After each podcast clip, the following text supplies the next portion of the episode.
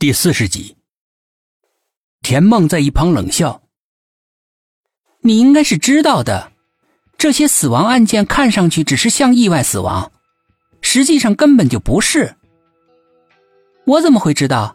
我又没有去现场看过。”苏应真反唇相讥道：“这里有车祸现场的照片。”沈志远赶紧从电脑里面调出来图片给苏应真看。第一张是车祸瞬间的照片。那里正好装有个摄像头，但是因为动态的，所以有些模糊。可是苏应真还是能够看到一个若有若无的影子，一直躲藏在阴影里面，似乎是在注视着整个现场。当时的案发现场有目击证人吗？苏应真问道。有，曾经有人看到警察在人行道上走的好好的，自己突然就冲到了车轮底下。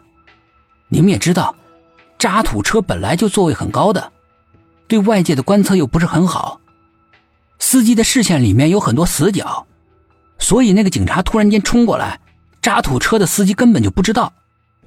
沈志远说道：“有视频吗？”苏应真问道，声音有些紧张。有。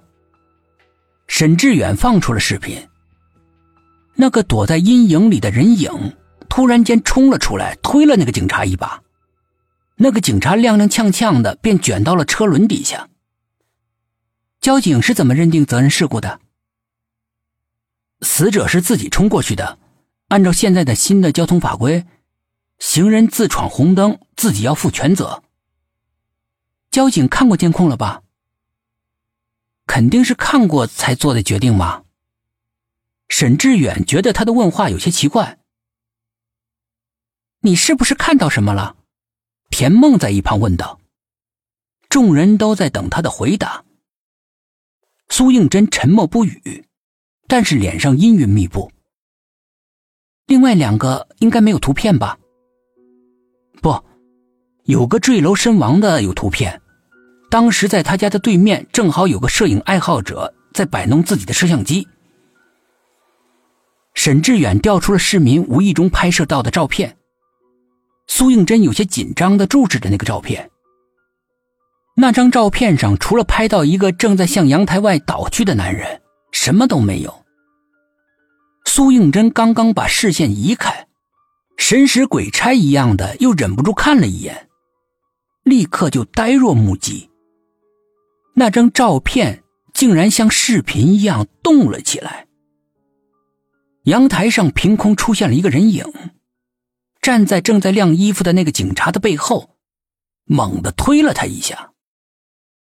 苏应真顿时变了脸色，痴傻一般的一动也不动，甚至连呼吸也停止了。他认出了那个人影。有发现吗？薛品涵不知道什么时候已经走到他身边，一双炯炯有神的眼睛默默的注视着他。让苏应真感觉到有点压迫感，内心就这样无缘无故的慌乱了起来。没有，他低下头，第一时间避开了他犀利的目光。但是这三个死亡的警察在临死前都说自己看到了鬼，还说自己活不长了。薛品涵好像并不相信苏应真，他所说的话似乎大有深意。你什么意思？苏应真又不傻，他自然听出了他的意思，随即冷笑一声：“既然不相信，就不要找我来。”他猛地抬起头，想跟薛品涵的目光来个短兵相接，但是却意外的碰上了田梦的目光，凶狠狠的，像把利刃一样直射过来。苏应真的脸上立刻闪现出一抹诧异，还有不快。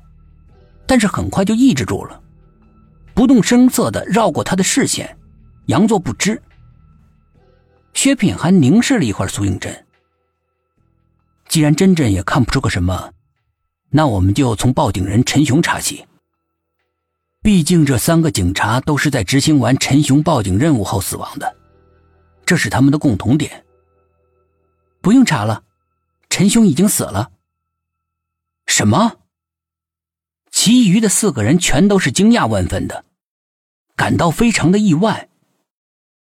你是怎么知道的？薛品涵紧紧的盯着他问。